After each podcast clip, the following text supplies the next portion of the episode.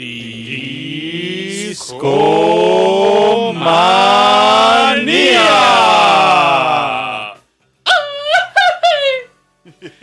Hola, ¿qué tal? Muy buenas noches, discomaníacos. ¿Cómo están? ¿Qué onda, muchachos?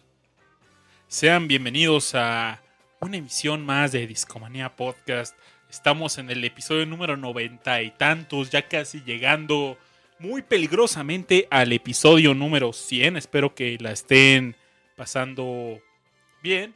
Eh, tema especial esta noche. Estamos en septiembre, mes patrio, y nos- por supuesto que estamos obligados a, a platicar acerca de las bondades, las bellezas de que nos da nuestro país y por supuesto hay buena música.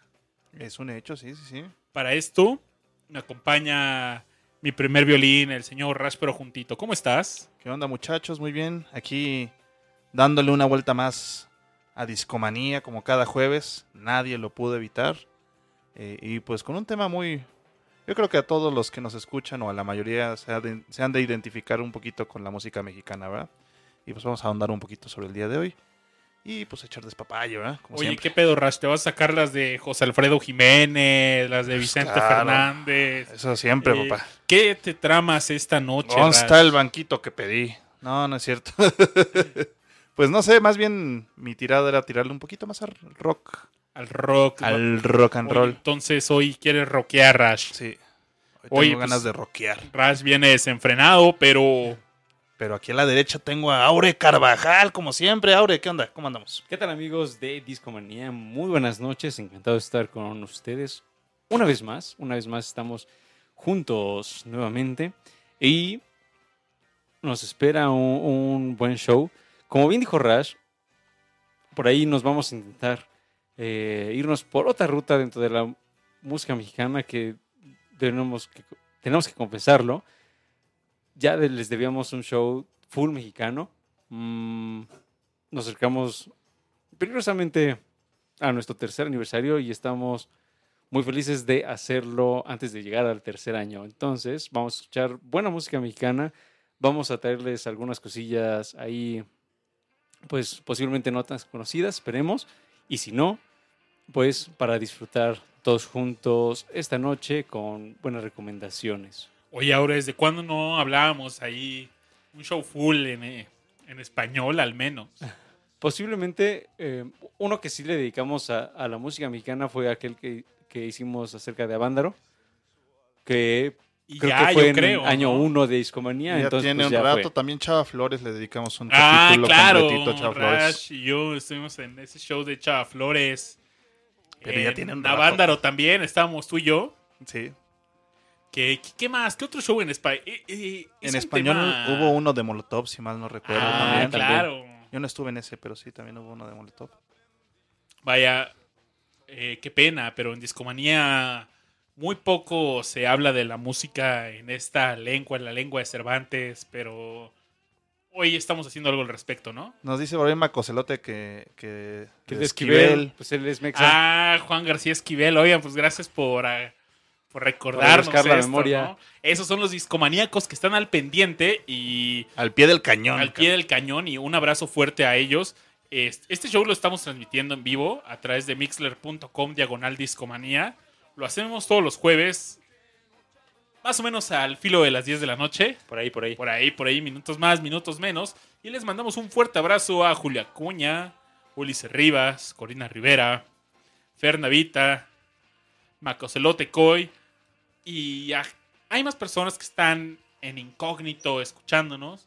Si se registran en mixler.com, hay un botón que dice follow. Y cada que inicie un show de discomanía, les va a llegar una notificación y pueden escucharnos. No se pierdan los shows en vivo porque hay algunos que no llegan a nuestras distintas plataformas. ¿No, ¿no es así, Aure?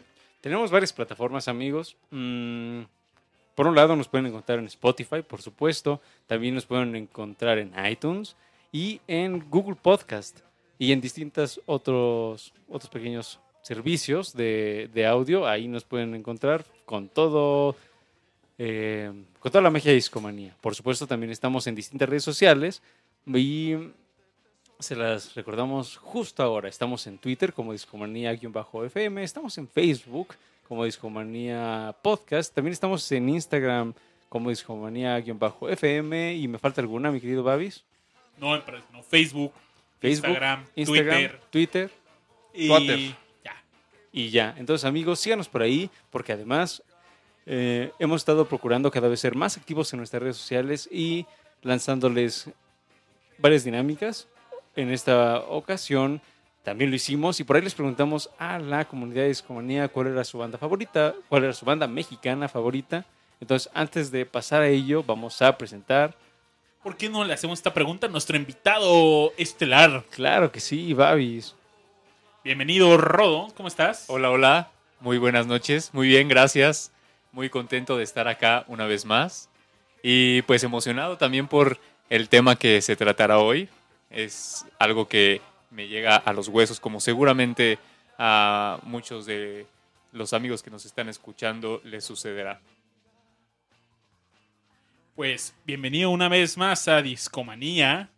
Y un abrazo fuerte a Víctor Flores, que también anda por ahí. Noche Mexicana, Discomaníacos y Aure en Facebook y en Twitter nos hizo el favor de preguntarles a los discomaníacos sobre cuál es su banda mexicana favorita. Y más o menos estas fueron las respuestas. Cuéntanos, Babis, ¿qué nos dijo la gente? Las respuestas son. ¿Qué creen? ¿Qué creen? ¿Quién crees que salió Aure? Yo puedo asegurar que salió eh, algo de Molotov, quizá. Posiblemente mucho Molotov. Quizás. Ah, yo vi por ahí Zoé en los comentarios. Zoé, Soge, el Tri, seguramente el Tri. el Tri. También vi por ahí a alguien que dijo que Jimena Sariñana, que aunque era su gulpo- gusto culposo, pero... Aquí tenemos. Miren, así va la cosa.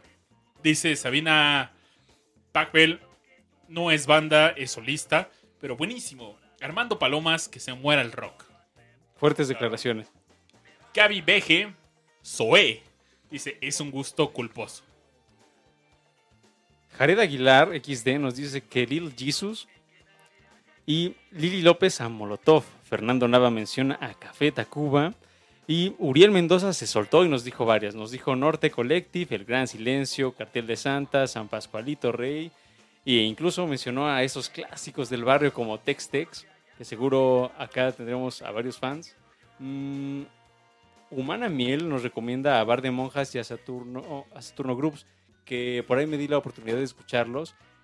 Y pusimos una canción de, de Saturno Groups, Groups en nuestra playlist que podrán encontrar al terminar el show. Es una banda bastante locota porque es de Stoner Rock, mi querido Babis. Stoner Rock mexicano. fino, entonces, fino, no lo fino, topaba. fino, bastante cool. Y a ver Gracias si lo podemos la- escuchar. Gracias por la recomendación, eh, la apreciamos.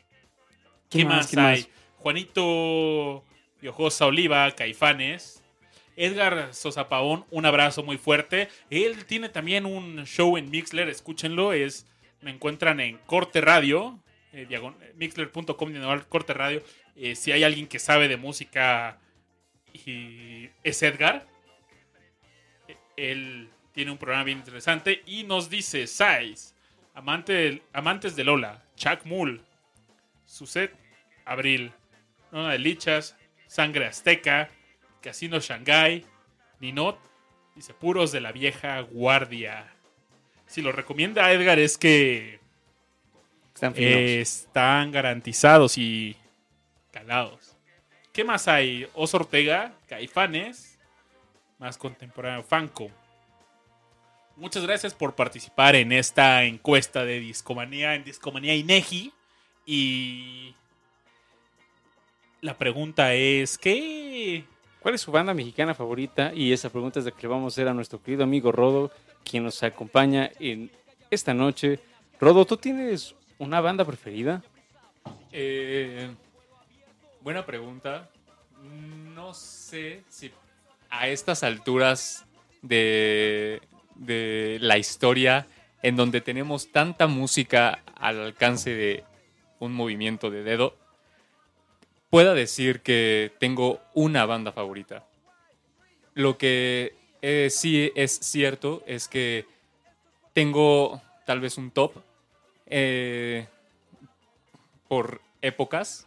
en donde, eh, en, en el cual pues se refleja como un gusto en ese momento de mi vida y dentro de ese top hay unas bandas mexicanas bien chidas que, que ahorita, ahorita les, les comparto. Perfecto, perfecto. Pero eh, ciertamente no podría dudar ni, ni negar que bandas mexicanas que tienen así como sus raíces bien arraigadas acá y su historia, que me gustan, Caifanes. Caifanes es una de mis, de mis bandas que, que, han, que han marcado, me han marcado de alguna manera. Y, y yo creo que Café Tacuba definitivamente también es, es una banda que, que me ha dejado como aprendizaje. Por ahí, hablando de Caifanes, yo recuerdo que también mi- nuestro querido amigo Rash quería que, que escucháramos algo de ellos, ¿no, Rash? Sí, así es. De hecho, ahí en la lista de reproducción puse un par de, de rolitas eh, para, para echar buen cotorreo. Y este, pues sería bueno empezar con Caifanes, digo, a menos de que alguien tenga algo contrario que decir. Adelante, adelante, pues, ¿qué, ¿con qué se quieren dejar ir? Pues bueno, yo había puesto por ahí, creo que miércoles de ceniza.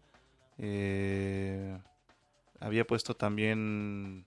eh, Rodo maten- mátenme porque, porque me mueren. Porque me muero. Mátenme porque me muero. Y había puesto. Ah, no me acuerdo cuál era la Yo otra veo por aquí en la Rocola, Los Dioses Ocultos. Los dioses ocultos. Perdí mi ojo de penado. Perdí mi ojo de venado, también es muy buena. ¿Con qué le damos? Suéltense, chavos, suéltense. Suéltense. ¿Cuál quieres? Ya que eres que- in- in- invitado, que tú decidas. De, de esas que están en el playlist, La que tú quieras, hombre. O la que tú quieras. Aquí la Rocola tiene de todo. ¿saben? Hay una rola que es con la que abren su disco llamado El equilibrio del jaguar. Eh, un, un tanto eh, viajada. Eh, Es como una época muy, muy progresiva. Yo podría describir muy progresiva de Caifanes. Y esa rola con la que abren, hay algo que me gusta mucho. Tiene uh, una textura y unos colores bien, bien bonitos. Eh, y bueno, pues esa es mi propuesta. Vamos a darle y están en discomanía, no se vayan.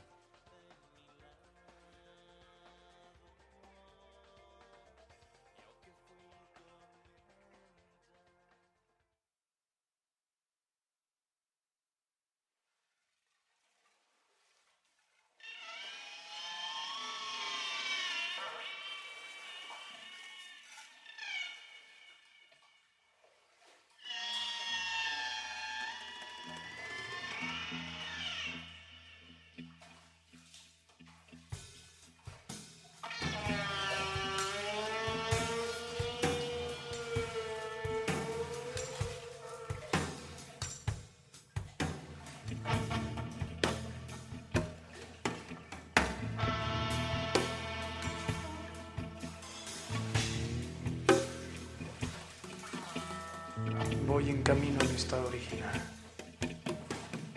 Cuando el venado baila alrededor del fuego y logra cruzar el cielo, suele purificarse un alma raptada por el maldito aliento de una miserable rata. Cuando el núcleo escupió a los cielos, llovieron meses de horribles especies, plagando la tierra de demonios sonrientes, gestando falsas caras de inocentes víctimas.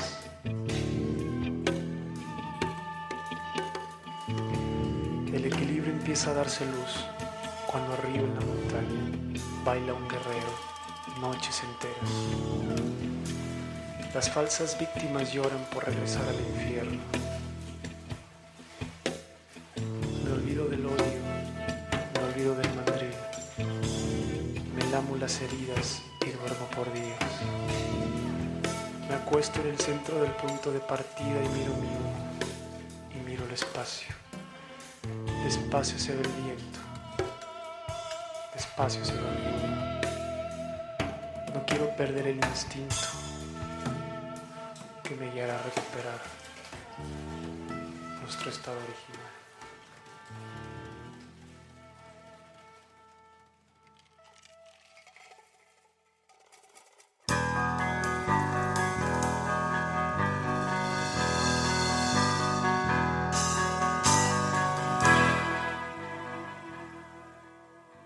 Oigan, discomaníacos, no sé si a ustedes les pasa y perdónenme si ofendo a alguien con las siguientes declaraciones. Yo la verdad es que no sé en qué momento, qué es de Jaguares, qué es de Caifanes, tengo una fuerte confusión y quizás varios de ustedes la tengan, pero no se preocupen, aquí está el señor Rash Pro juntito que seguramente nos va a aclarar esa confusión, porque la rola que acaban de escuchar de hecho es de Jaguares, ¿no? Así es. Eh, pues bueno, así nada más como, como break informativo. eh, en el 95 tienen pleitos este, Saúl Hernández, que es el vocalista, y Alejandro Markovich. Y pues se deciden separar y hacer este. Bueno, Saúl continúa con un proyecto que es Jaguares, ¿no?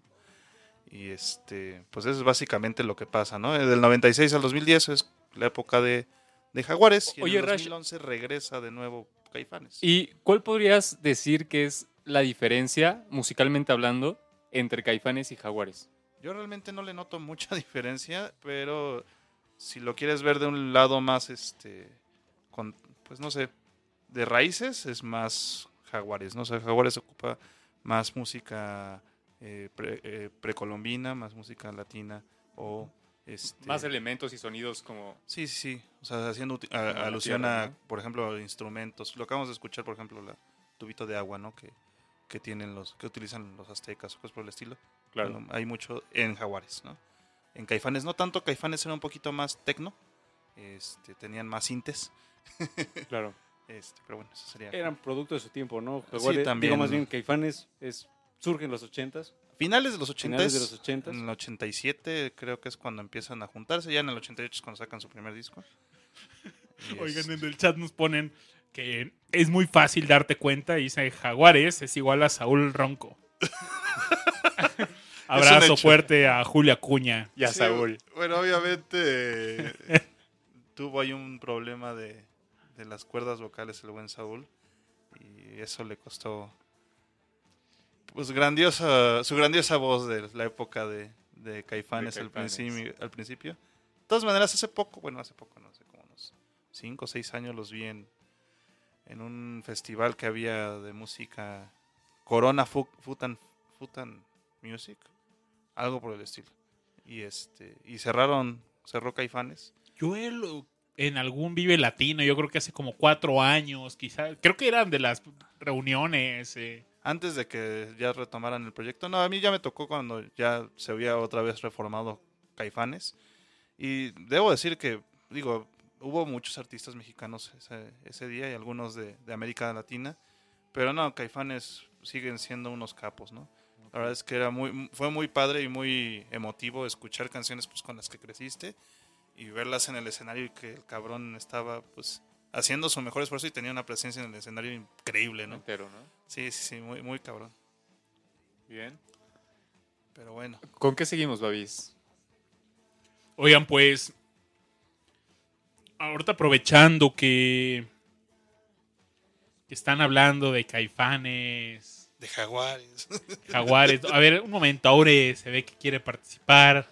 Quiere decir y algo. cuando Aure Pide la palabra. Es, es porque es algo importante, caray. Pues sí, amigos, ah, hay una canción que, o sea, originalmente no ven, o sea, a ver, el disco Caifanes como tal sale en el 88. ah, y en, el, en 1993 se hace una reedición de- del, del disco, se reedita en Compact Disc y agregan una canción que yo recuerdo mucho en mi infancia, que es La Negra Tomasa. Ah, en mi casa sonaba mucho y posiblemente en la casa de muchos de, de ustedes que nos escuchan esta, esta rola de la, de la negra Tomasa eh, esté quizás en su memoria. Entonces, le tengo, aunque no puedo decir que soy eh, asiduo de la música de Caifanes, sí puedo decir que, que esta canción en particular, en su versión, es bastante importante, al menos en mi memoria, entonces la tengo con, con alto estima. Es una canción que, que aprecio bastante. ¿Sabes? Yo aprecio mucho. Me parece que es de. Hay una interpretación de Compay Segundo de La Negra Tomasa es sabrosísima. Y yo creo que no le pide nada a las demás. Es Claro, para claro. mí una de las mejores interpretaciones de la Negra Tomasa. Eh, También está Tito Rodríguez. ¿Ah, sí? Justo en esa interpretación. Sí, es que justo esa, esa canción Mm. eh, es, una, es una pieza compuesta por el cubano Guillermo Rodríguez. Y alguna vez eh, me, me contaron la anécdota seguramente errada de que esa canción fue compuesta para una perrita de algún integrante de la banda. Mm. O, o- o no, no sé si más bien se referían a alguna perrita perteneciente a la, a la familia del, del cubano eh, Rodríguez Fife. Pero supuestamente esta, esta, esta era la, la fuente de inspiración de la canción. Yo en su momento la entendí como, co- como si la canción hubiese sido dedicada o compuesta a, a raíz de una anécdota con una perrita de, de Caifanes, pero pues no. Es originalmente eh, una canción cubana, una bonita rola cubana. Y justo, justo Compay Segundo y Tito eh, aparecen, aparecen en algún momento interpretándola. Oigan, me parece muy apropiado que la escuchemos. ¿Qué opina? Venga. Vámonos. Vamos a darnos con esta canción. Esto es Compay Segundo y Que, que aparte lograron, eh, ¿es Caifanes o Jaguares? Caifanes. Caifanes, Caifanes. logró darle como ese toque como de cumbia, como ese toque súper mexicano, ¿no? O sea, no solo latino, cubano, por su origen, sino mexicano. Yo diría, mi querido Babis, que, que pusiéramos mejor la de Caifanes porque es Noche Mexicana. Bueno, está bien. Bueno, seguimos en nuestro especial de Noche Mexicana en Discomanía, no se despeguen. Y vamos a escuchar la negra Tomasa.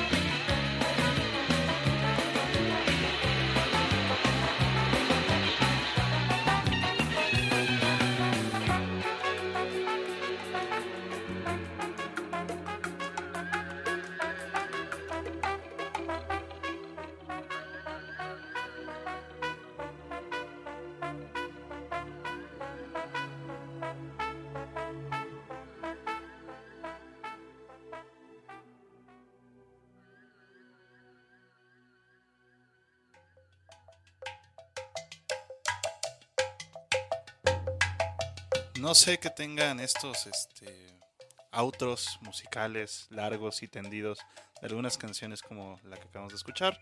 Otro caso muy, muy específico para mí, muy querido, es Leila. Pensé en el mismo, ¿eh? Exactamente, tienen el, el mismo tratamiento, ¿no? Se termina como la canción principal y después viene un outro súper rifadísimo por los miembros de la banda. Y es algo que no podías escuchar en la radio, porque pues obviamente el periodo era como tres minutos, tres minutos y medio máximo para una canción en la radio, aprox. Entonces, este, pues es todo este, todo este otro musical que se avientan, que está hermoso, que me encanta y que deberían de escuchar más seguido, muchachos. Este, pues está excelente y qué bueno que lo pudieron escuchar aquí en Discomanía. Aquí en Discomanía, por supuesto, para que escuchen las canciones en plenitud, completas, como se deben escuchar. Ese, ese sax está Sin brutal. ¿eh? cortes ahí como en la radio. Y no hubo ni el delfincito de Stereo 100. Exacto. Y el 91.3. Estamos de regreso, amigos. Y, Babis, por ahí mientras platicábamos eh, qué canciones íbamos a poner dentro de este show, yo recuerdo que tú me comentabas que tú ya estabas así como muy seguro de algunos artistas que querías poner en, este, en esta edición de Discomanía. Entonces, cuéntanos qué, vamos a escuchar ahora. Hay un músico del cual estaba ya muy ansioso de hablar en Discomanía y. Y yo creo que merece en algún momento Discomanía un show dedicado exclusivo a la trayectoria de este músico y las agrupaciones por las que él participó. Y les quiero platicar la historia de Jorge Reyes. Jorge Reyes es un músico mexicano, nacido en Uruapan. Y él Uruapan, Fue famoso. Por hacer fusiones de distintos tipos de música. eh, principalmente difundía la música prehispánica en sus discos. Música como la que estamos escuchando de fondo. Y él fue un miembro fundador de la banda rock progresivo Chuck Mull. Chuck Mull fue. ¡Pum! No sé, el Pink Floyd mexicano, el. Un rock. Un grupo único probablemente en su existencia porque esta fusión de música prehispánica con sintetizadores, con guitarras, solos, flautas, eh, cuerdas, metales, es era única. Él aparece en 1980, está en un viaje en Alemania y pues coincide con varios con varios miembros de esta agrupación de Chuck Mull deciden grabar un álbum ellos grabaron cuatro álbums de hecho Chuck Mull tuvo una trayectoria muy corta fue de 1979 al 85 84 y vaya el ¿Cómo se imaginan que sea que fuera la escena de un, ru- un grupo de rock progresivo en los 80s? Eh, la mayoría de los grupos que sonaban, que estaban en la radio, que, que de entrada el estar en la radio para, para el rock era complicado. Estábamos en una época donde se prohib- estaba prohibido el traer músicos extranjeros de estas agrupaciones, estaba... No había conciertos grandes de esta escena. Los pocos conciertos que había, las pocas tocadas eran los, en los hoyos funkies, pero actualmente estaban ocupadas por grupos más como de la escena post-punk, por es como synth pop, eh, no sé, por ejemplo, grupos como Caifanes, Justamente. como. ¿Qué otros grupos, Aure? Estaba el Tri con rock urbano, que había pocos espacios para agrupaciones como Chuck Moll. Y otro impedimento es la radio, vaya, el rock progresivo es muy característico de tener esos solos de guitarra largos, sintetizadores profundos, canciones de 8 a 15 minutos Clavado. no había espacio para esto en la radio. Comercialmente hablando, era difícil de vender. Y vaya, en Discomanía me siento obligado de hablarles un poquito sobre la historia de esta agrupación. Creo que es un espacio de. Vaya, de, unos cuantos minutos para presentar alguna canción es, es poco. Chuck Moore fue tan grande que. Déjenme les cuento, cuando Queen iba a venir a México, cuando Queen vino en el, en el 80, ¿y qué fue, Rush? 84, 85. 84 creo, ¿no? 84 Déjamelo vino a la ciudad de Puebla. Seguramente por ahí en el chat nos puede verificar el dato nuestro buen amigo Julio Acuña, que nos acompañó en el show de Queen No, en el 81. en el 81. Bueno, a Chuck Moore le ofrecieron. Ya era con un grupo con cierto prestigio. Ya había aparecido en la televisión. Y dato curioso, ¿quién creen que era fan from hell de Chuck Moore y defensor de así cañón? ¿Quién? Sergio Andrade. Y va- y ahorita les voy, a, les voy a contar ahorita más adelante algunas declaraciones de Sergio Andrade acerca de Chuck Moore comparándolo con otros grupos, pero es que a Chuck Moore le ofrecieron abrir la Queen. Y para ellos era, wow, le vamos a Claro, abrir a pues. Queen. Eh, Era, pues, abrirle a un grupo que los iba a acelerar, ¿no? Era darles un empujón hacia todo el mundo. Pero, ¿qué creen? ¿Qué? Payola, papá, payola. Y... Radio Payola. Les pedían 100 mil pesotes, que en ese entonces seguramente Era un chingo. era un montón y pues, no, no, no juntaron esa lana y, y se acabó el sueño. Ajá, y primero empezaron en entrevistas que les hacen esos muy emocionados de, no, oye, pues, ¿qué crees? Le vamos a abrir a Queen y, ah, no, pues ahora le vamos a prepararnos y pues a la mera hora no sé, es que vete olvidando porque pues nos piden esta lana, ¿no? Y hay algunos periodicazos que lanzaron contra los organizadores de este concierto y pues Chuck Moll no, no le abrió a Queen. Oye, ¿y qué crees que hubiera pasado si efectivamente hubiera estado ahí abriéndoles el concierto? hubiera sido. Hubiera dejado de ser como un grupo. Estos grupos de. No digo como. No sé si utilizar la palabra culto, pero hubiera sido un poco más popular que. Vaya, Jorge Reyes después fue un músico ultra popular, pero. Más dentro de esta onda de música de culto. Porque. Claro. Vaya, él trascendió más en otros lugares donde era muy exótico escuchar a alguien tocando con caparazones de tortuga, piedras, percusiones de agua. Y que lo sigue siendo, ¿eh? O sea, Y- afortunadamente es como, como un, una Sí. zona. un- Una zona cultural. poco explorada, bien- ¿no? ajá, Y y bien yo- recibida. hace años eh, conocí un grupo que se llama Yodo 15 que también toca música prehispánica. Eh, estuve trabajando con ellos como asistente en el equipo de audio en algunos eventos. Y sí, es todo un show ver esas percusiones, esas... eh, sobre todo estas que son como en agua, que ponen como unas tarjas y le pegan, tienen un sonido muy particular. Eh, Sí, instrumentos bien exóticos, ¿no? Bien. Sí, definitivamente. Entonces, pues Chuck Moll estaba peleando contra todo. Estaba compitiendo en esta escena del rock, ¿no? Donde, pues, el rock apenas estaba tomando como una campaña. eh. Vaya, veníamos de. de grupos de. Del rock and roll, pues, como los Teen Tops, los Locos del Ritmo. Y una, no sé, en México evolucionó muy rara el, la, el rock, ¿no? O no sé ustedes qué opinan, porque, vaya, el rock que conocemos de los ochentas es este rock en tu idioma, eh, esta serie de discos y por supuesto que Chuck Moll no era parte de esto. Inclusive ellos para grabar hay unas historias por ahí donde se tenían que pelear, por ejemplo, con BMG, que fue su disquera en algún momento. eh, fue el director de uno de los estudios. No, miento, creo que fue Polygram, no estoy seguro. Pero lo que sí es que uno de los directores de grabación fue Chamín Correa.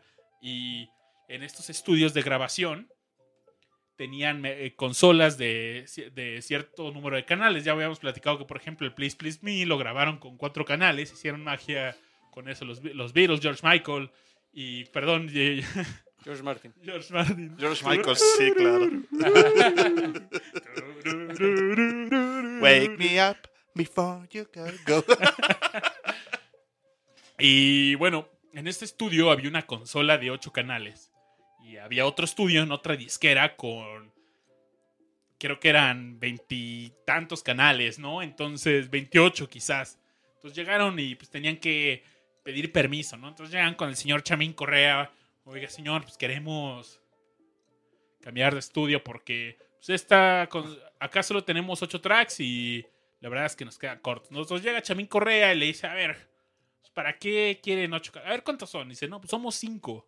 No, pues, así casi casi Chamín Corrales dicen, están fritos, ¿no? No, no les voy a dar chance y tenían que pelear contra todo eso, tanto en las disqueras, eh, luchar contra, en algunos, no, algunos, no sé, locutores le ofrecían, ah, vamos a hacer un especial de Chuck Moll y pues no, no les daban ese espacio.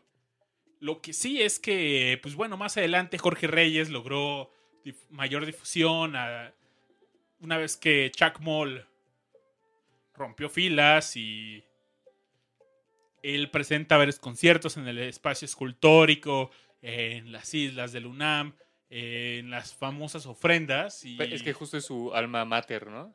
Sí, de hecho, eh, él estudió en la Nacional de Música y también Chuck Moll nació en el auditorio de la Facultad de Arquitectura. Y ahí fu- fue, la, la primera tocada de Chuck Moll fue ahí. Y pues sí, o sea, inclusive había un show ahí en televisión de que presentaban estrellas de, de rock, pero no sé, a Chuck Moll siempre lo ponían como esto, estos grupos de jóvenes que pervierten a las adolescentes de nuestras familias. Y vaya, para mí su música es muy locota. Y demasiado adelantados. no, bueno, no, no diría adelantados, ¿no? Pero muy distinto a lo- al resto de lo es que, sonaba. Es que imagínate, Jorge Reyes viene de Uruapan, Michoacán. O sea, toda esa carga cultural que trae. Llega a los un poquito más de 20 años a Alemania. A- eh, viene de Uruapan y llega a Europa. Y, y se- y se empapa de todo esto, de todo esto de este movimiento musical de los años 70. Imagínate la fusión que, que- que logró. Entonces, ¿cómo, cómo, ¿cómo no iba a hacerlo, no? Sí, pues de hecho, esto también causa que al final Chuck Moll, pues, tengan que llegar a su fin porque pues, él quiere iniciar su carrera como solista y un buen amigo mío fue su ingeniero de audio eh, durante la última etapa de su carrera. Jorge Reyes murió, me parece que por ahí en el 2009, un paro cardíaco ahí en su estudio. Y... ¿Por qué no escuchamos algo de Jorge Sí. Reyes? Eh, ustedes no me, no sé, no me crean y mejor Véanlo ustedes si les mismos. gusta o no. Eh, les puedo recomendar. Hay una canción que me fascina, se llama Agua Quemada. También hay, hay todo un álbum que me encanta que se llama Ecton Cool. Y cualquiera de los discos que puedan escuchar de Chuck Moll eh, es garantía. Hay un álbum muy bueno que trae a Robert De Niro en esta película de este boxeador. ¿Cómo se llamaba? Eh, Old Bull, ¿cómo se llama? Sí, ¿no? Algo por decirlo. No me acuerdo, no era Old Bull, pero sí. Algo de Bull. Toda esta película es en- Raging Bull. Raging Bull. Raging Bull. toda esta película es en blanco y negro y a Chuck Moll le, de- lo de- le dieron algunas copias a color y es la portada de disco. Ahí sale Robert De Niro ahí golpeado de lado y... Aparte también, eh, Chuck Moll hace algo muy importante que empieza a profesionalizar más la industria de cómo preparar un álbum en México, porque antes era, no sé, se preocupaban mucho por la, tener esta calidad de los inserts. Discutimos de esto un poco en el show pasado de donde eh, estuvimos cotorreando sobre Steven Wilson. Y es un grupo que se preocupó de todos los detalles de su álbum, desde el arte, eh, los inserts, todo. Vamos a escuchar. Una escuela. Sí, sí, sí, cañón. Y bueno, para... Creo que una canción dice más que mil palabras. Y a ver, ¿de qué quieren escuchar? Tenemos unos guitarrazos más locos en Ecton Cool. O un bajo locochón, cinte loco con cosas prehispánicas. Todos tienen una onda prehispánica de fondo. Creo que está más marcado en la canción Agua Quemada. Pero en Ecton Cool tiene un guitarreo locochón. ¿Qué se les antoja escuchar? A, a mí me llamó el bajeo. El bajeo. Aure, Bajeo, vámonos con bajeo. bajeo. Bajeo, bajeo, bajeo. Bueno, vámonos con la canción Agua Quemada. Es, esta canción abre su álbum de Jorge Reyes, Ecton Cool. Están en discomanía y no se despeguen.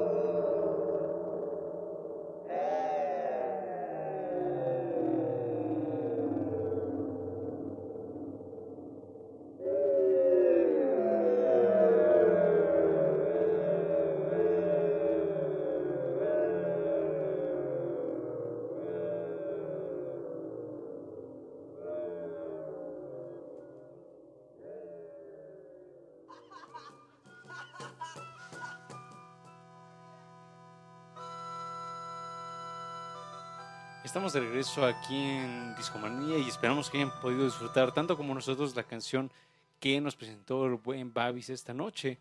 La verdad, creo que posiblemente, posiblemente no sea el único que, que tuvo un buen trip con esa canción. Bastante disfrutable. Ajá. Para nada. Entonces, Jay por esa recomendación, Babis, y esperamos que les haya gustado bastante y que se den un clavado en toda la obra artística de esta banda y por supuesto de sus músicos. Como, Estaría como interesante solistas. ver una partitura de eso que acabamos de escuchar, ¿no? Estaría locochón también. Sí, pero seguimos aquí en Discomanía. Rodo, tú por ahí nos querías comentar algo. Claro, sí. eh, bueno, estuve, estuve pensando estos días, eh, teniendo en cuenta que hoy íbamos a hablar precisamente de música mexicana. Estuve pensando varias cosas. Primero, me pasó por la mente todas estas agrupaciones que se dedican a hacer música eh, tradicional mexicana y, cómo actualmente en la escena eh, y, en este ámbito tecnológico musical, cómo es que, al menos des- desde mi perspectiva, están un tanto desconectadas. Es decir, no veo, no veo a, tantos eh, grupos de son, sones, por ejemplo, eh, que estén moviendo su proyecto de manera tan activa como, como otros géneros. Entonces, mm, la verdad es que me- eso me metió en un viaje, como preguntarme por qué es que sucede. Eh, también me, me encontré con que música, músicos mexicanos que hagan música tradicional mexicana, hay un montón, así, pero as- un montón. El asunto es que no, no se dan tanto a la tarea de grabar. ¿Por qué? No sé, eso, eso ya es, ya, ya es una- un, un tema, yo creo que puede ser mucho más pro- profundo que, que, que en, en donde, en donde se toque temas como cuestión de recursos o, o- o simplemente de interés. Eh, sin embargo, me encontré también con, con grupos que están haciendo en este momento música eh, como sones jarochos, pero que curiosamente, aunque algunos integrantes son mexicanos, radican en Estados Unidos. Y eso es muy curioso porque no nada más es un grupo, son varios lo- los que están haciendo, ha- haciendo esto. Y bueno, eh, e- eso fue un fenómeno con el que me encontré en esos días que me pareció muy curioso. Y, y no sé, yo invito a los, a los radioescuchas que nos, no- nos, den su opinión de por qué es que sucede este, este fenómeno. Pero bueno, in- independientemente de que haya grupos muy talentosos que estén queriendo rescatar raíces propiamente típicas y tradicionales mexicanas en otro país, eh, también existen grupos mexicanos que radican en México y que a lo mejor no, no, no tienen esta, este tinte completamente mexicano, es decir, no están ocupando jaranas, no están ocupando vihuelas, sin embargo sí tienen raíces, sí rescatan eh, estas raíces mexicanas. eh, y uno de, una de esas bandas que, que- que yo considero de- dentro de este rubro, eh, pero que además de rescatar esas raíces, logran mezclar de manera, en lo personal, yo considero muy divertida y, y muy bien, bien lograda eh, cosas como pop, como rock, de repente un- una especie de fusión. eh, y, y todo encaminado como, como a esta esencia mexicana y latinoamericana. Es una banda que, que, eh, ahora me gustaría escuchar y que ustedes escuchen, llamada Los Revueltas. Eh, esta es una banda mexicana 100%, una banda nacida en el 2010. Eh, son varios, varios integrantes, unos ocho aproximadamente, si no mal recuerdo en su formación original. No sé si, la verdad es que en este momento desconozco si se han integrado más, pero bueno, tienen una sección de metales, tienen sintetizador, tienen batería, tienen guitarra, bajo, voz, y bueno, eh, la dotación instrumental ya de por sí es interesante. Su, su, su género o sus géneros es interesante. Y si en algún momento tienen oportunidad de escucharlos o verlos en vivo más bien, la verdad es que se van a divertir mucho. Son una banda, eh, pues es como de, lo nuevo eh, aquí en México y que seguramente les va a gustar. Entonces, si, si podemos escuchar lo siguiente que es Los Revueltas. Hace poco sacaron eh, un, par de sencillos, pero hay uno que, en especial me gusta, que se llama La Pose. Eh, no, no tiene, más bien, siento que logra combinar esta esencia pop con, con tintes mexicanos. Y bueno, pues a ver qué les parece ahora que estamos hablando de México. Y hay que escuchar música mexicana nueva. Ojalá les guste y a ver, a ver cómo viene. Pues vámonos con esta recomendación de, del buen Rodo, quien, que, quien además puso un tema interesante sobre la mesa que vale la pena reflexionar. Entonces vámonos con esta canción y seguimos aquí en Discomanía. Que siga la discusión después de esto, ¿no? Claro, claro. sale.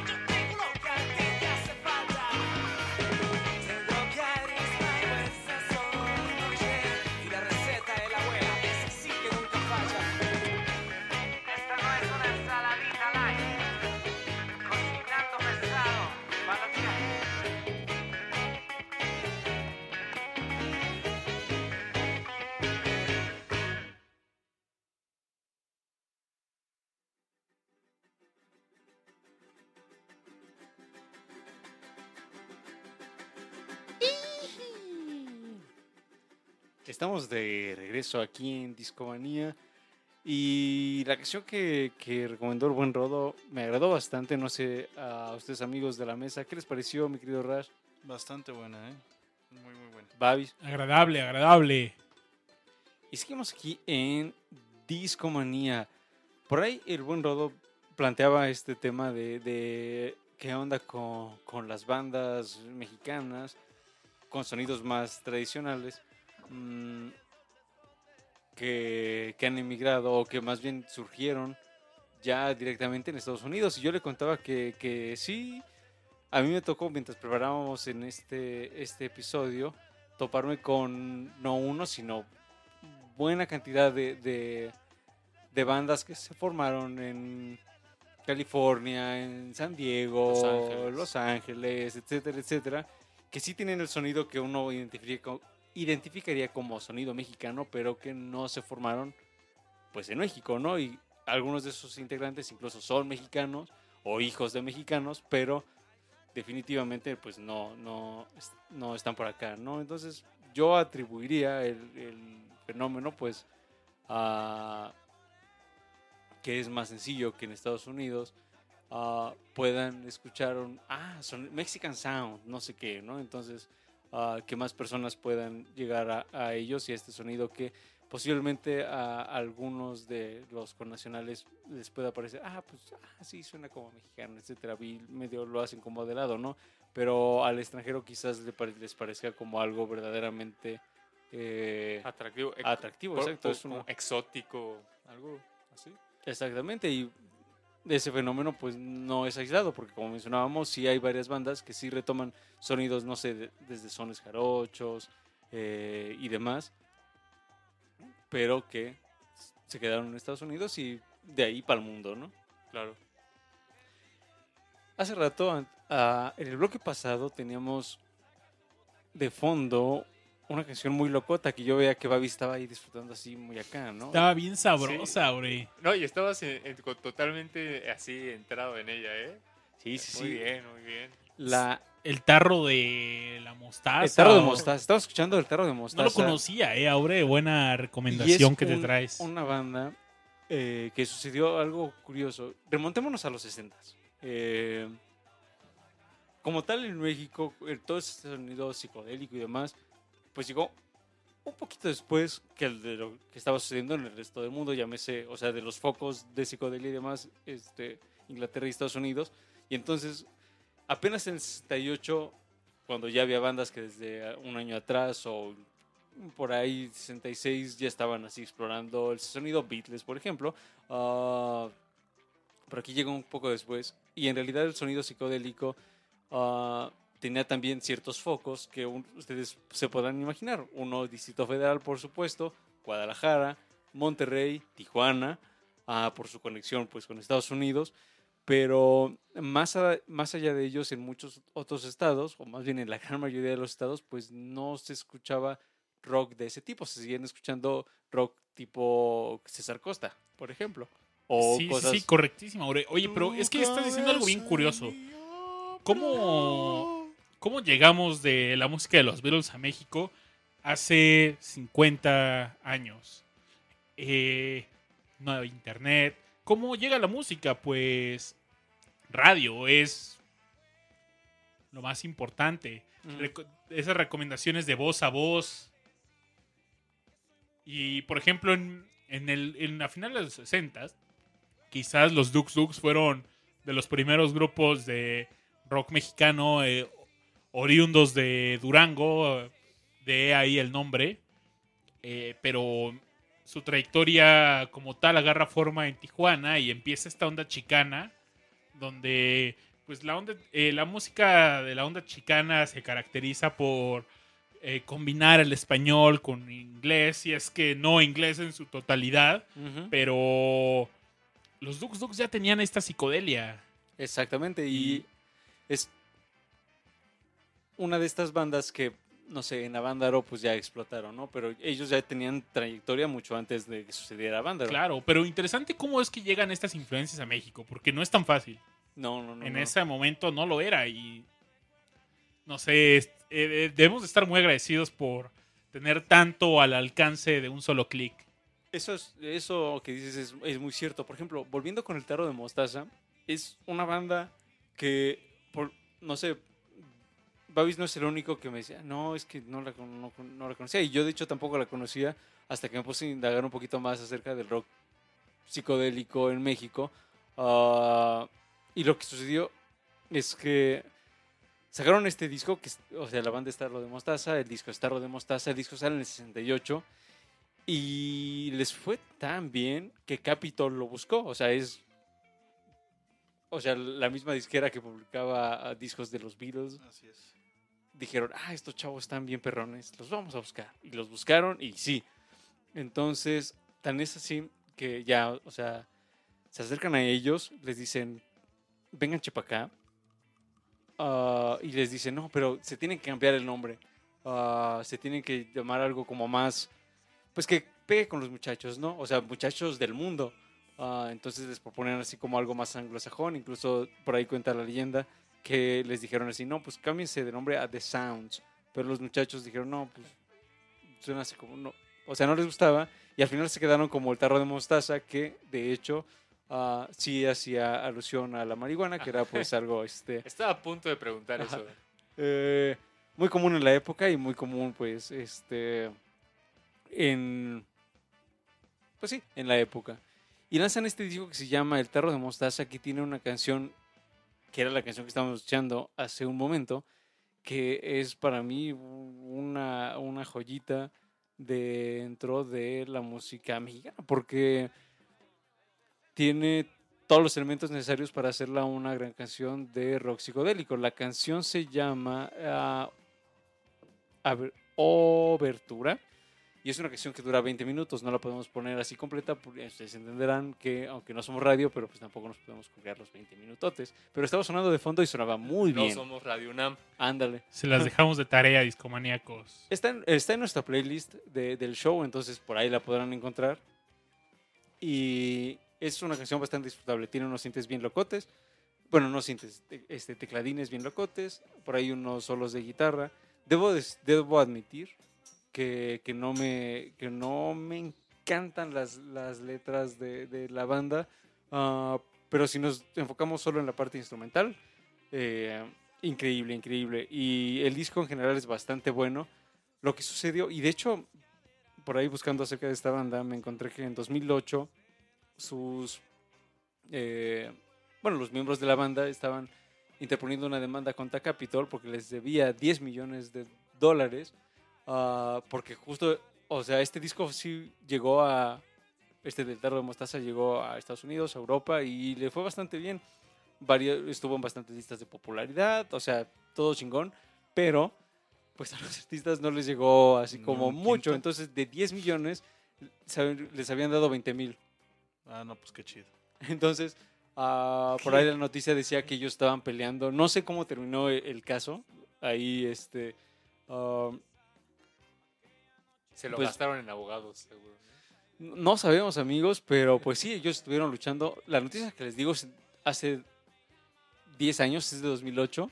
Ahí estaban ellos luchando con Capitol de que les pagaran lo suyo, ¿no? Sus regalías, etcétera.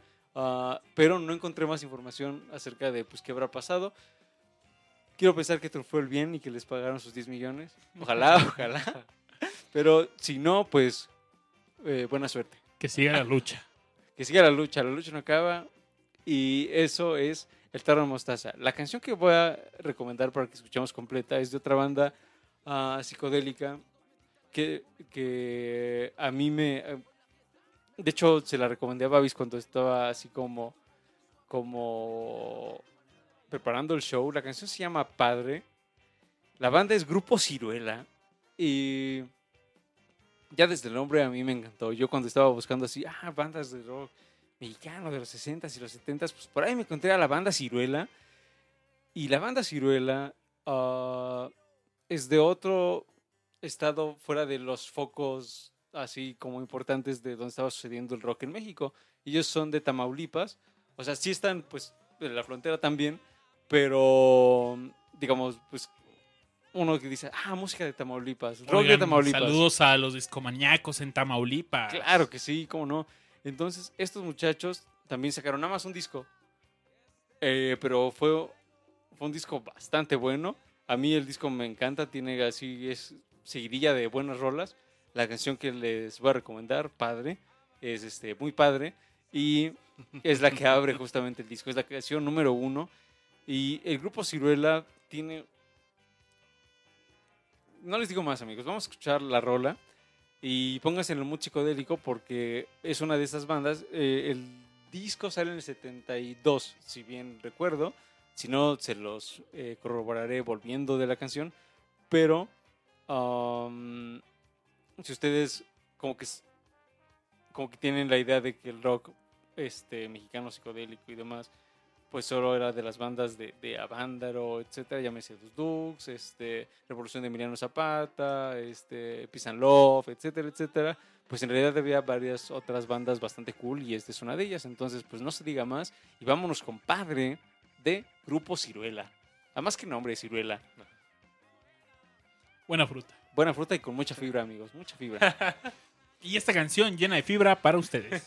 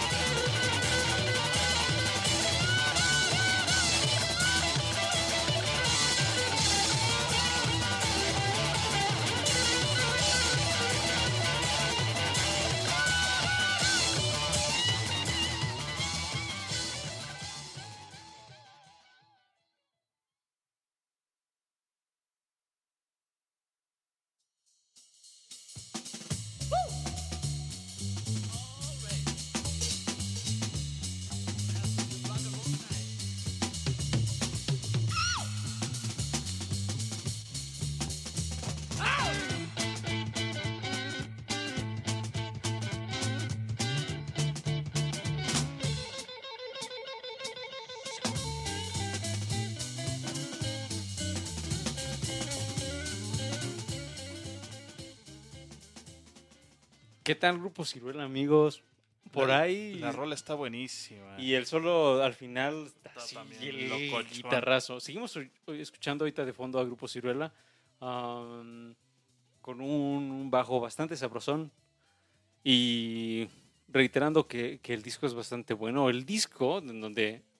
Que, que no les he dado el título, se llama Retor Regreso al Origen. Y tristemente sol, es su único, su único álbum. Salió en el 72. La buena noticia es que lo pueden encontrar en Spotify mm, y en YouTube y demás, ¿no? Entonces, pues dense una vuelta, escúchenlo completo mm, y verán que lo, que lo van a disfrutar. Para que también, eh, pues, escuchen un poco más de, de esta etapa psicodélica eh, mexicana que es bastante disfrutable. Por ahí incluso estas dos bandas, tanto el Tarro de Mostaza como mm, la banda Ciruela, um, tienen elementos de flauta que posiblemente les recuerden a Jet Tool, que también era algo que hacían los Duk Duks. Mm, entonces, digamos que sí eran músicos que estaban conectados con su tiempo, entonces no nos extrañe que en el caso del tarro de mostaza, pues Capitol se diera cuenta de su talento y los, los llegara a contactar. El caso de Ciruela, tristemente, es que ah, por ahí tuvieron una serie de, de situaciones en donde pues la banda se separa antes de que salga el disco. O sea, sale el disco y ya no, ellos pues no estaban juntos, pero la prensa mexicana los llegó a denominar como el Led Zeppelin mexicano. Entonces, imagínense nomás, pues este mote, pues no era cualquier cosa, ¿no? Entonces, bastante disfrutable y la rolita que escuchamos y la rolita que estamos eh, poniéndoles de fondo, pues suenan bastante bien. Pero es turno de nuevo, vamos a darle la vuelta a, a la mesa y es turno de Rash para que nos platique de lo siguiente que vamos a escuchar aquí en Discomanía, amigos. Muy bien, me parece excelente. Este, pues yo había pro- propuesto, propuesto dos, este, dos grupos. Eh, uno era Caifanes y el Que ya otro escuchamos y que ya disfrutamos. escuchamos y disfrutamos y el otro era era La Lupita. Lopeta. Puse ahí unas cancioncillas de La Lupita. Bueno, para quienes no conozcan a La Lupita, es también un, un grupo de la Ciudad de México, un grupo mexicano de la Ciudad de México. Y este, no sé, yo, yo, yo considero que es como una, ¿cómo decir? Una, una versión... Hmm, No, no, se me va como la palabra. Si tuviera que decir es como, es la música de desmadre más chida que conozco en, el rock mexicano. Siempre que escucho canciones de La Lupita me acuerdo como de borracheras, fiestas, cosas por el estilo. Y este y la, la misma música como que te se presta para eso, ¿no? Eh, no, no hay como, bueno, yo no, no- tengo como mucho que decir acerca de ellos. Eh, se formaron en el 91, o sea, ya, ya son de, de los 90 estos muchachos. Eh, le, le abrieron, o sea, cuando empezaron como chido, le abrieron un concierto en Guadalajara a la, Lupita, a la Cuca, perdón. Ya, ya llevaban un ratito de la Cuca. Y este... La cuca es de Guadalajara, ¿no? Sí, la Cuca es de Guadalajara. Andábamos muy norteños, entonces ya nos vamos para abajo. Otra vez para zona centro. Y, ¿Y este, por, qué, por, qué, por qué te late la Lupita? Mi, ¿Por qué te, ¿por qué te late la Lupita? por qué me late la Lupita la late. ¿por qué Ah, me- la, la, la. Eh, la Lupita se me hace, les digo, es como música como de fiesta, es muy juvenil en su, en su, es que no sé, tendría que, Nos cuenta Agustín de El Guapodcast Guapodcast. en el chat de mixler.com diagonal discomanía. Cuando tenía 7 años, llegué a México y cuando escuché a la Lupita, me saqueó de onda y se volvió mi banda favorita. Dice, el bajo de esta canción suena sabroso. es un hecho. Tiene muchas fusiones, ¿no? Por ejemplo, esta que estamos escuchando de fondo, que es supersónico, eh, tiene una mezcla como setentera, eh, pero, Tiene todo un synth pop ahí, ¿no? y- pero así como también de música de ficheras, por ejemplo, si nos vamos a las raíces mexicanas, ¿no? Claro. este se prestan, les digo, mucho a, a la, a la a- al despapalle, ¿no? Digo, en, en el rollo de la fiesta, pues, no, no tanto de, de- de echar desmadre, sino fiesta, fiesta, fiesta. Fiesta. Eh, hay una canción de ellos que me gusta mucho, que es un cover que le hicieron a, creo que es a los Tigres del Norte. Sí, era los Tigres del Norte. La de Camelia, Camelia la Tejana. Bueno, Contrabando y Traición, por caso. Contrabando y Traición, no me acuerdo ahorita quién, quién escribió esa originalmente, es un cover. Sí, los Tigres del Norte. Este, y este, bueno, en, la- en la versión de los Tigres pues, es un corrido al final del día. eh, pero la versión que hacen ellos y la modifican pues, a rock mexicano está bastante chido. eh, yo espero que ya la hayan escuchado. Yo crecí con ella y considero que es muy famosa y que cualquier persona debió haberla escuchado antes.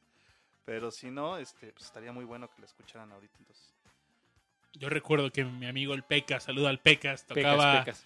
En la armónica Cabrera la Tejana. Es que de hecho es como una trilogía de canciones esas. Contrabando y traición, eh, Camelia la Tejana y después viene el hijo de... El hijo de... Ay, ya no me acuerdo. Son, son como tres canciones que... que- El hijo de Rash. El hijo de Rush.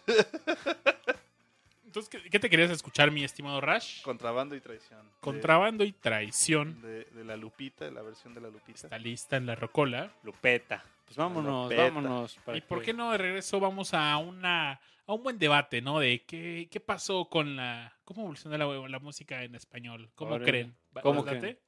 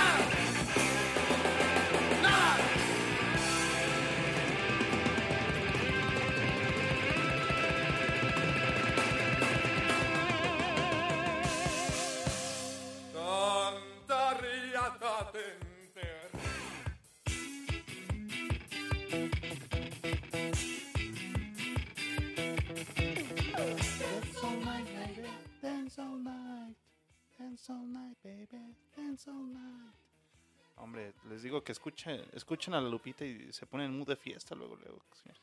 Sí, está muy locochón, ¿no?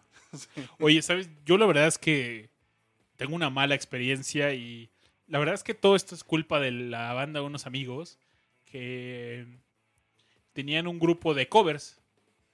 Entonces, pues yo los acompañaba seguido a sus tocadas Mm. y le pedían las mismas canciones una tras otra, tras otra. tras Entonces, otra. estas fueron canciones que escuché tanto que en él ya. sí, que pero fue su culpa, ¿eh? Porque más Salva. obligaban a Babis, o sea, se llevaban a Babis y vente y ya. Tienes que escuchar estas canciones hasta que Una te y otra vez. No. Sí, no, la escuché tantas. Hace Pepe nos contó de eso, ¿no? De que le pe- que ya estaba harto de que le pidieran héroes del cualquiera de héroes del silencio. Dice que él ya no la aguantaba, ¿no?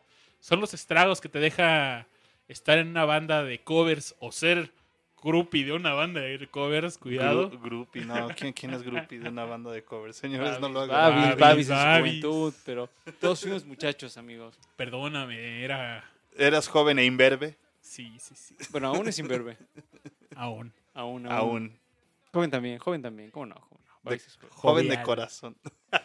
Oye, pero volviendo a, a, a la seriedad que corresponde a este programa, eh, tú Sí, por, Aure, dime.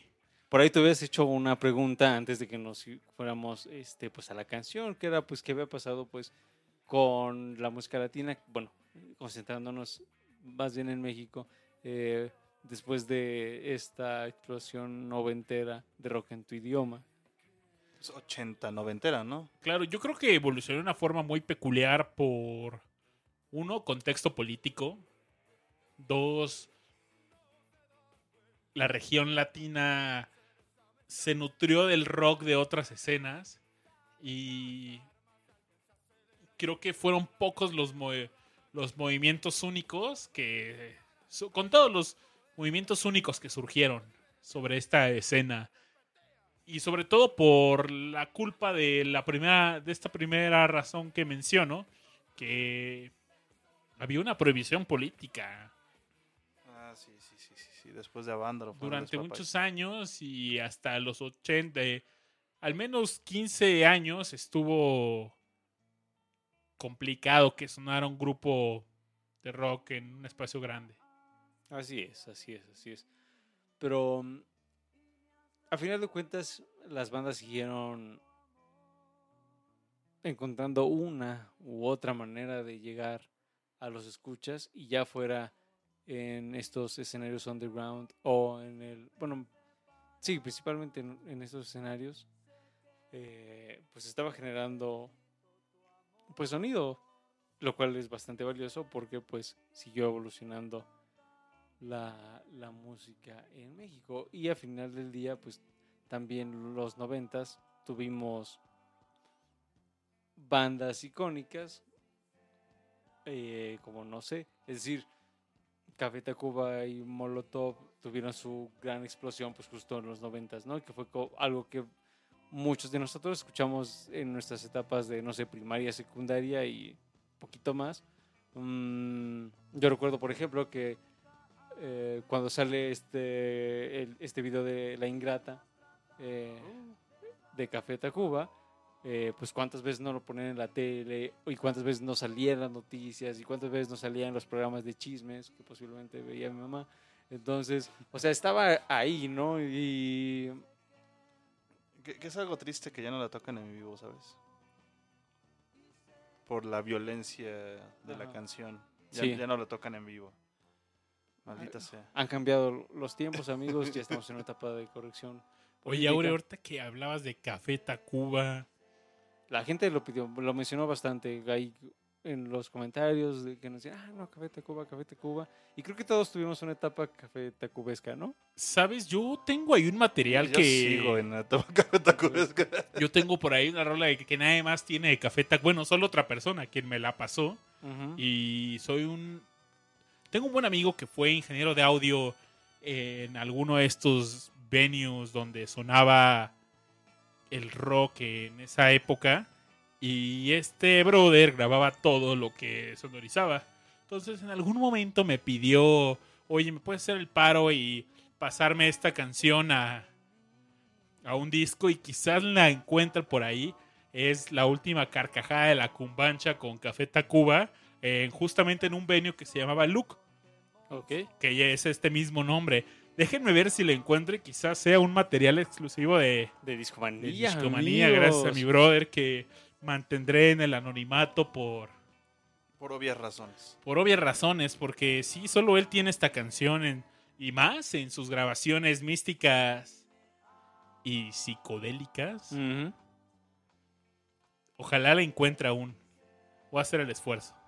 Búscale, búscale, búscale. Pero ¿qué te parece si ponemos otra canción en lo que la... En Me lo parece que, bien. En lo que Babis va buscando. Vamos a dar un super salto. Nos estábamos escuchando música eh, 60, 70, a lo mucho 90 y ya eh, nos vamos a llegar a, a la segunda década del 2000. Nos vamos con una banda que se llama The Chamanas. Es indie pop. Está muy bonito. Y sabiendo que a ustedes les gu- les gusta la música Bonnie, pues les vamos a, presentar la siguiente canción. La siguiente canción se llama 1111. Está, por supuesto, en nuestra rocola. Vamos a escuchar Lider, eso les cuento un poquito más de esta banda y quizá, quizá, Babis ya haya encontrado el track secreto. Vamos a buscarlo y espero que salga. Ojalá que salga, amigos. Y vámonos con 1111 de The Chamanas.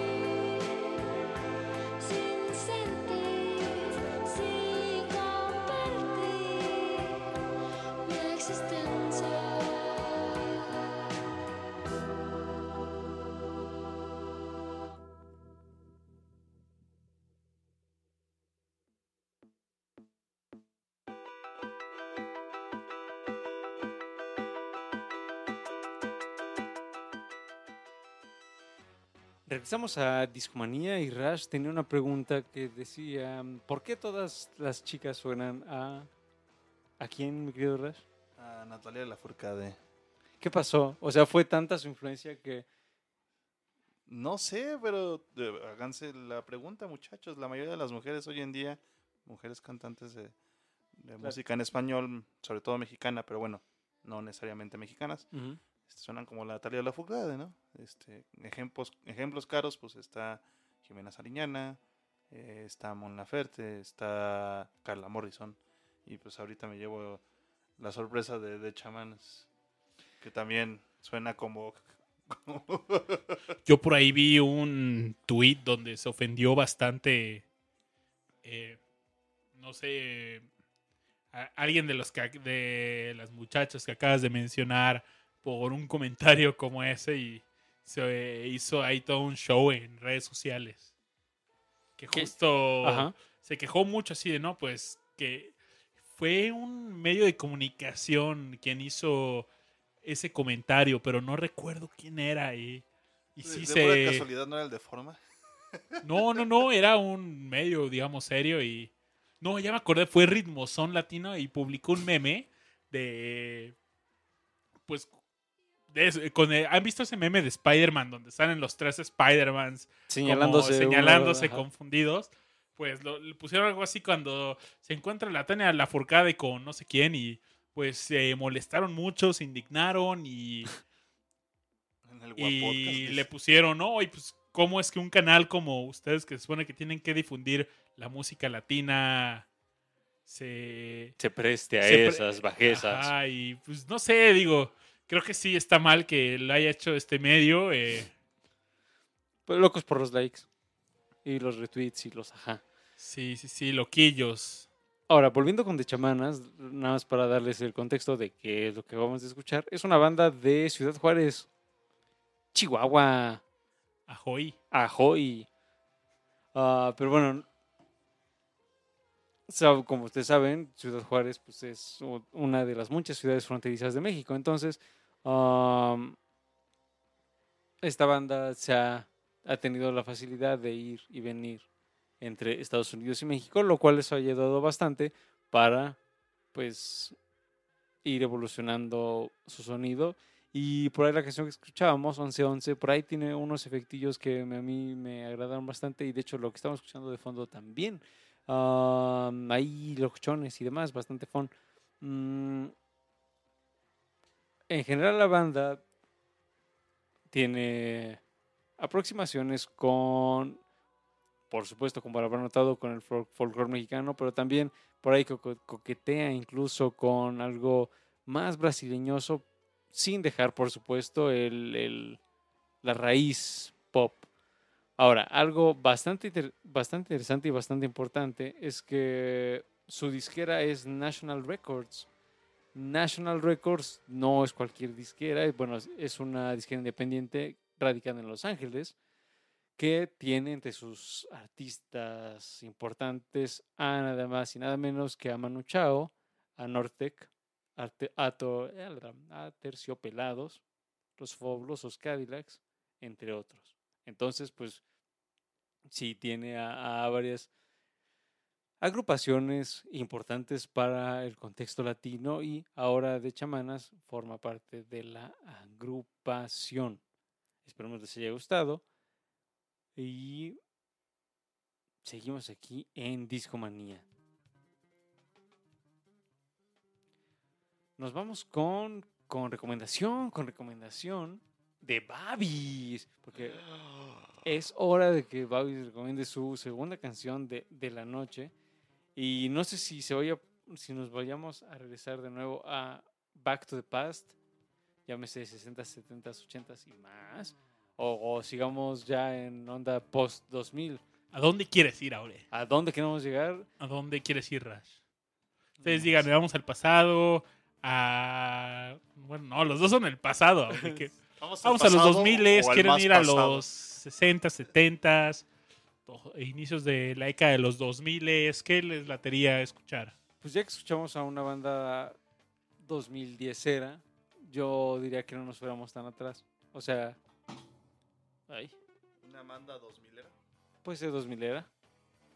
Va, va, va, O pues. 2000 era, 2010 era.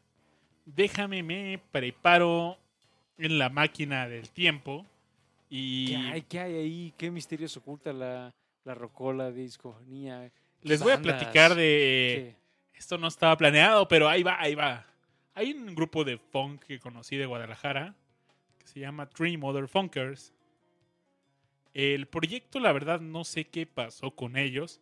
Eh, de hecho, si ustedes lo, lo ponen en Spotify, no van a encontrar. Bueno, encontraron un álbum, pero no tiene nada que ver con el proyecto que yo conocí en por ahí 2006 quizás.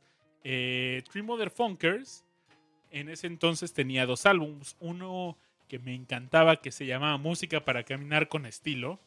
Y el segundo, Porn. En este álbum de, de Música para Caminar con Estilo, um, estaba la neta sabrosísimo. Y yo los conocí en un festival que ya les he platicado.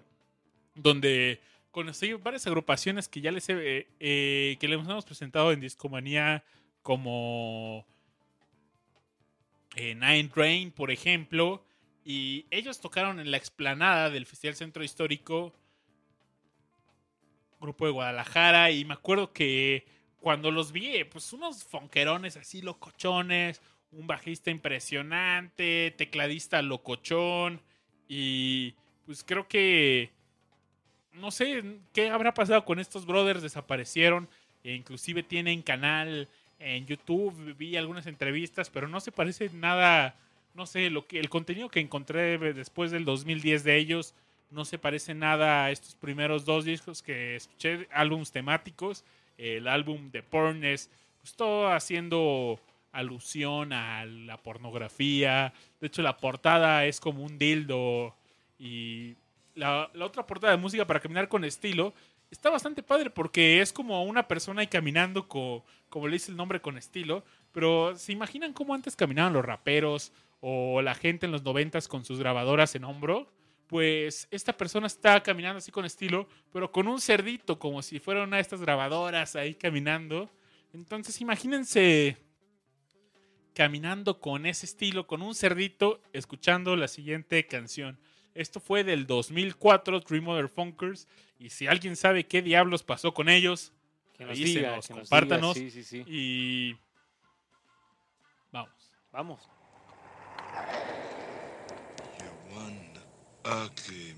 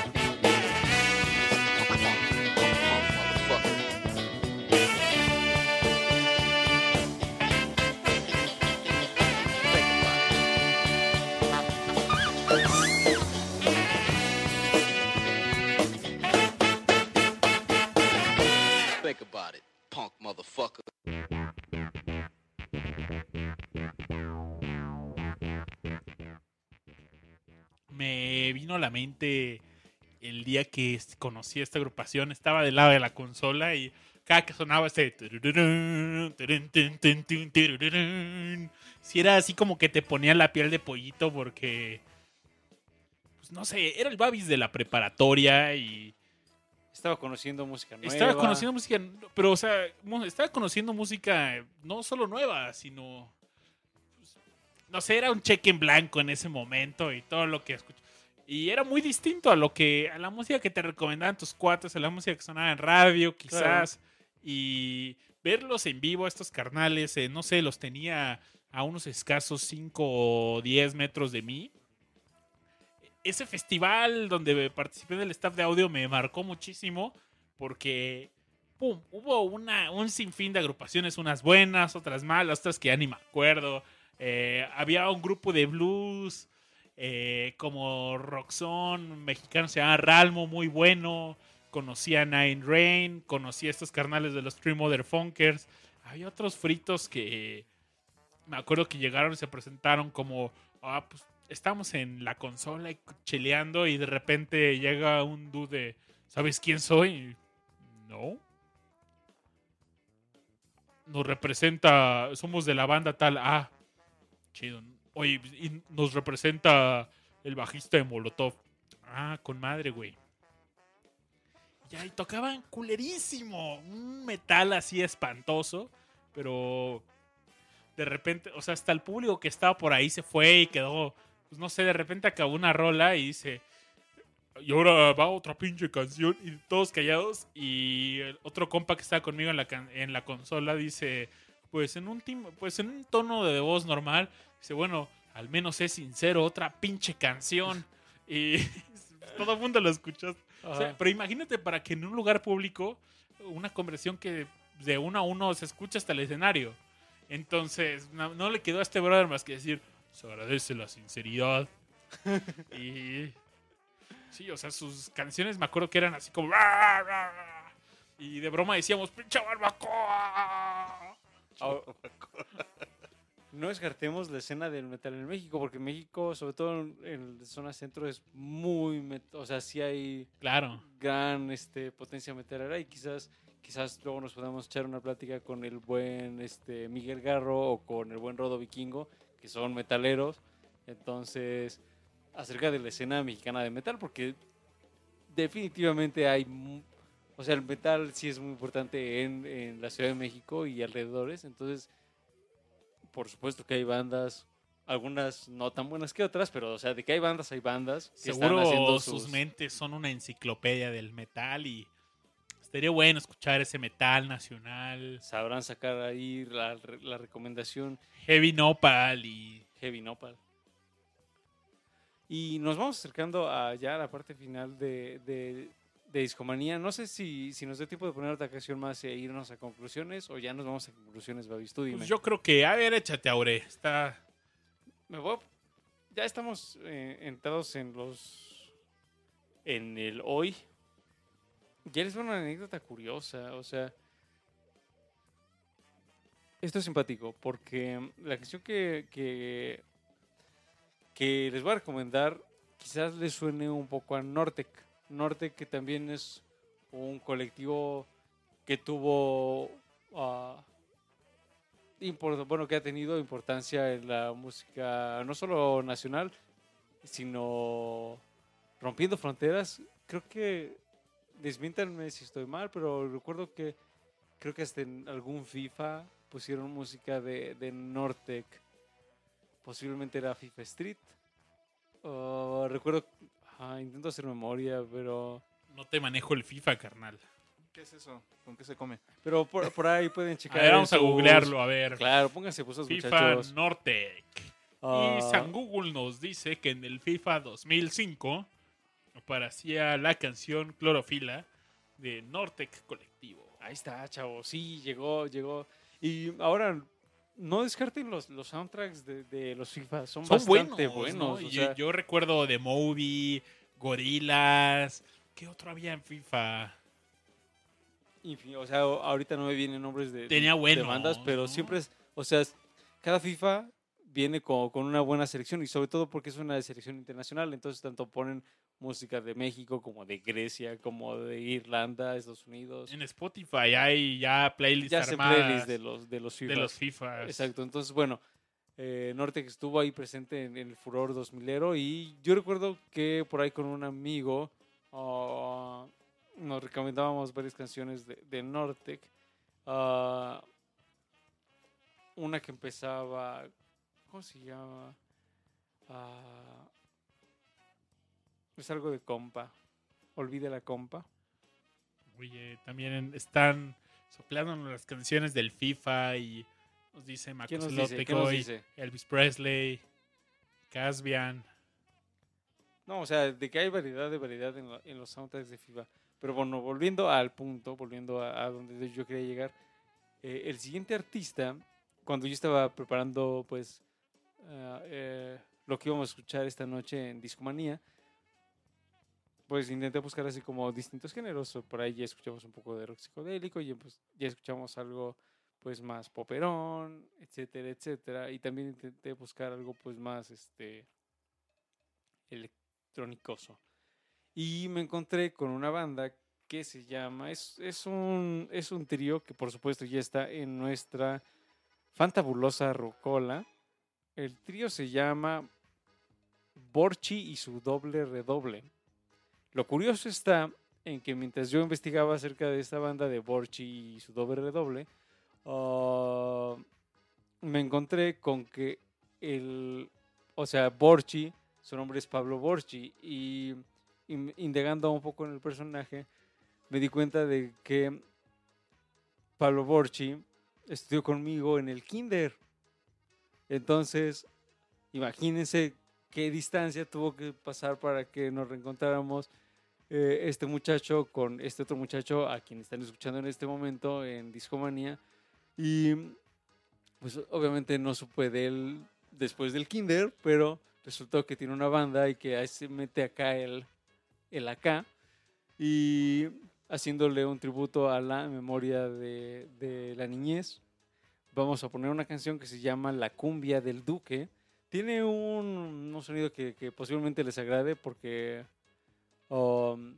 es una agrupación que incluye múltiples elementos ah, pues sabrosones. O sea, sí los voy a poner acá al... Los voy a incitar al bailongo, como, como diría mi querido amigo Rash. Y pues vámonos con esta canción. Ya la tenemos en la, en la rocola, mi querido Babis. Perfecto. Y pues nada, vamos a escuchar la canción y volvemos con nuestras conclusiones aquí en Discomanía.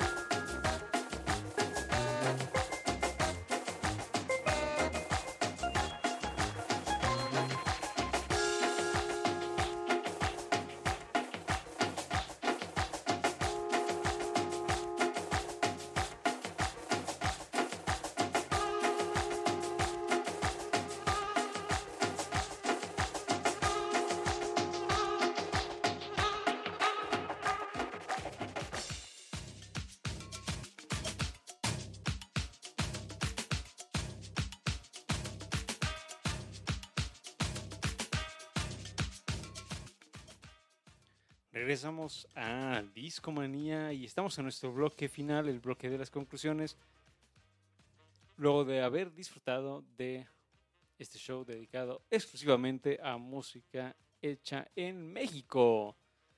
Se los debíamos. Se los debíamos y la verdad es que una vez que uno le empieza a escarbar lo suficiente, encuentra y encuentra mucha, mucha música. Entonces, lo cual solo nos habla de la gran variedad de géneros, artistas y formas de expresión que se están dando en México desde hace varios años. Entonces, creo que sí nos da para hacer este México 2 y México 3 y posiblemente muchos más. O sea, Fíjate que algo que también me di cuenta cuando estaba buscando música para el episodio es que hoy en día ya la música en español en específico no nada más es mexicana por decirlo así, o sea, puedes irte a Perú, puedes irte a Argentina, puedes irte a otras partes de Latinoamérica y también vas a encontrar movimientos muy parecidos, entonces así como los mexicanos dan también pres- toman prestado de otras regiones y las otras regiones también se nutren y se empapan de estas experiencias claro. de bandas mexicanas, ¿no?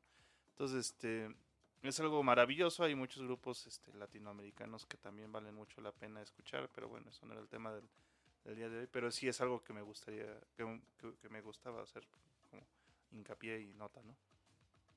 Así es, y completamente de acuerdo, porque, es decir, un ejemplo así como muy sencillo es si ustedes se dan una vuelta a Spotify y ponen alguna banda mexicana, es posiblemente que en las bandas relacionadas eh, y que suenan bastante similar, eh, las bandas que les relacionan no son necesariamente mexicanas, entonces por ahí este, te incluye así algún artista de Estados Unidos, a alguien de Argentina, quizás alguien de Colombia, eh, Chile, mm, etcétera, etcétera. Entonces, eh, sí hay una comunión, digamos, de estilos, de influencias, de vasos comunicantes entre lo que se está generando en los distintos países de Latinoamérica. Entonces, creo que eso también nos da pie a posiblemente hacer este shows dedicados, no sé, al que se produce en Chile, en Argentina, en Venezuela, Brasil. Bueno, en Brasil hicimos uno.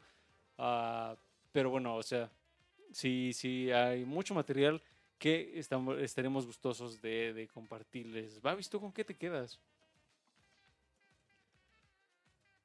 Interesante cómo evolucionó la historia del rock y de la música México, principalmente el rock por esta prohibición que tuvimos. Quizás la única banda que sobrevivió a esta pro- prohibición de finales de los 60 e inicios el Tri. 70 el Tri. Entonces el Three Souls in My Mind. Y lo que me recordó realmente es que en un mes se viene su concierto del 50 aniversario del Tri y ahí voy a estar. eh, eh, a, a muchos, no sé, a mí me encanta el Tri, se me, lo disfruto escuchar a muchos. No, no es del agrado de todos y lo cual Se lo respeta. entiendo y, y lo respeto. Pero sí tengo. Tenía mucha curiosidad porque nunca había ido a un concierto del Tri. Y pues mi primer concierto va a ser el 50 aniversario. Espero que esté súper chido. Tengo unos compas que estuvieron en el 40 aniversario y que la pasaron cool. Entonces, a ver cómo se pone el 50. Esperemos que, eh, esperemos que bastante bien. Y amigos, los vimos bastante participativos tanto en el chat de, de Mixlar como también en nuestras redes sociales. Entonces, si tienen más bandas mexicanas eh, que nos quieran recomendar, pues háganlos, háganos no llegar para que les hagamos su merecido show, porque a final de cuentas creo que así como nos llegan comentarios de, ah, no, pues conocí a X banda o tal o cual, gracias a ustedes, Discomanía, pues sería bastante cool que nos digan, ah, pues eh, gracias a Discomanía escuché a esta banda mexicana que me gustó bastante y reiterando que una de las principales metas de nosotros para usted, para con ustedes es pues presentarles eh, algo de música nueva y que se queden con la espinita y ustedes seguir buscando, ¿no? Entonces, pues mándenos sus recomendaciones y nosotros se las haremos eh, llegar al resto de los escuchas que tenemos por acá en Discomanía. Oye, ahora antes de que nos vayamos, eh, el grupo que cambié por los Three Mother Funkers fueron los Suks. Y les dejo ahí de tarea moral unas tres rolitas que les quiero recomendar. Estamos escuchando de fondo No Somos Malos. Nosotros no somos malos. También no nosotros. somos malos, pero también tienen más canciones chivas. Smoke, que sale en Breaking Bad, en el final de un capítulo, cuando tienen esta, compran la camioneta para cocinar ahí su producto azul. Otro que se llama Lost in My World, que hace referencia a toda esta eh, música chicana, lo que les mencionaba, de música eh, en inglés hecha por mexicanos. Y Voy hacia el cielo. eh, una baladota ahí como muy con mucho feeling, mucho sentimiento. Eh, se los dejo de tarea para los curiosos, los Dux Dux de Durango. Durango. Oigan, amigos, ¿con qué van a.? Aquí, aquí posiblemente empiece así como un debate, si no es así que ya trancazos. Ah, ¿Con qué vamos a cerrar? Porque ahí les va, ahí les va, ahí les va. Yo, yo quiero cerrar con Café Tacuba. Rice dice Café Tacuba. También podría ser Molotov. Que acaban de sacar un álbum, eh, un blog. No lo he escuchado, la neta, aún. Dicen que está bueno. No sé, aún no. No tengo. Todavía se hacen uploads, qué loco. Pero de Molotov, ¿te imaginas uno? Está cabrón. Pero bueno, tampoco no, me no me lo imaginaba de Nirvana y pues sí hubo. A mí ese, e, ese blog de Nirvana se me hace bien lindo. Está chido. Entonces, a ver, yo también me iría por Café Tacuba porque pues Molotov ya tuvo su show, Babis. Entonces, ok. Ahí va otro voto para Café Tacuba, pero ahí la carta sorpresa, el dragón de los... ¿Cómo se llamaba el de Yu-Gi-Oh? Del dragón de las... De los El ojos dragón- azules. el dragón blanco de ojos El azules. dragón blanco, mi dragón blanco de ojos azules es eh, aquella banda que les había mencionado de eh, Stoner Rock que nos recomendó nuestra querida amiga humana Miel, que también es una rolota que dura como unos seis minutos, que es más o menos el promedio de, eh, lo que, de duración de la que dura nuestra rola final. Entonces, no sé si quieran irse por la segura de lo que ya conocemos, que puede ser así Café Tacuba, que yo también lo apoyo, o irnos así como algo full descubrimiento total. Voten amigos, tienen cinco segundos. Yo, yo soy más de la idea de cerrar fuerte. Con Café Tacuba. Babis. Yo hoy escogí muchas canciones, me abstengo, me abstengo. ¡Ay! Pues yo lo voy a poner más difícil y me voy a ir por la banda nueva, porque además es un disco que salió en 2018. Entonces estaríamos escuchando algo completamente nuevo. ¿Por qué no se la dejamos para este show que invitemos a nuestros especialistas en metalón y Órale, me late, ¿Te me late? late. Sí, sí, sí, y con eso vamos a empezar. Pero Ahora- ve, la gente en el chat dice ¿Qué dice la- descubrimiento. La gente pide descubrimiento. ¿Quién, quién lo pide? ¿Nuestro querido Podcast o quién? ¿Quién? Macocelote Coy, que Macocelote está Coy. presente en cada show. Y dice, yes. Escúchelo, está bueno. ¿Qué más dice la gente? Les damos unos segundos más. Amigos en el chat, pónganse activos, díganos qué quieren. ¿Algo nuevo? Ahora, la nueva canción, la, la que es así como súper nueva, nueva, nueva, de la, se llama. Ahí les va, ahí les va. Espérense, espérense. Lo estamos preparando. La, le estamos poniendo carbón a la rocola.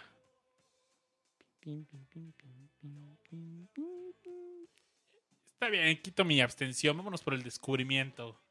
Y el descubrimiento es el siguiente. La, la banda se llama Saturno Groups. La- Descubrimiento, todos dicen en el chat. La gente quiere conocer cosas nuevas. nuevo, nuevo, Nuevo, nuevo, eh. Eh, la, la canción se llama Solar Hawk. Halcón Solar. Ok. Entonces, y si está, sí está bien Stoner Rock. Entonces, amigos, pónganse en onda si tienen con qué. Si no, pues disfrútenla de cualquier manera, porque la música se puede escuchar de todas las maneras posibles. Y yo opino que para que Raz no se vaya triste, nos quedamos con la promesa de que le vamos a dedicar un show a Café Tacuba, así como se lo dedicamos a Molotov, un Sí, show de Café. Tacuba. Eh, creo que es justo y necesario. Parece bien para que no se derramen lágrimas de cocodrilo. No queremos lágrimas de cocodrilo en este show.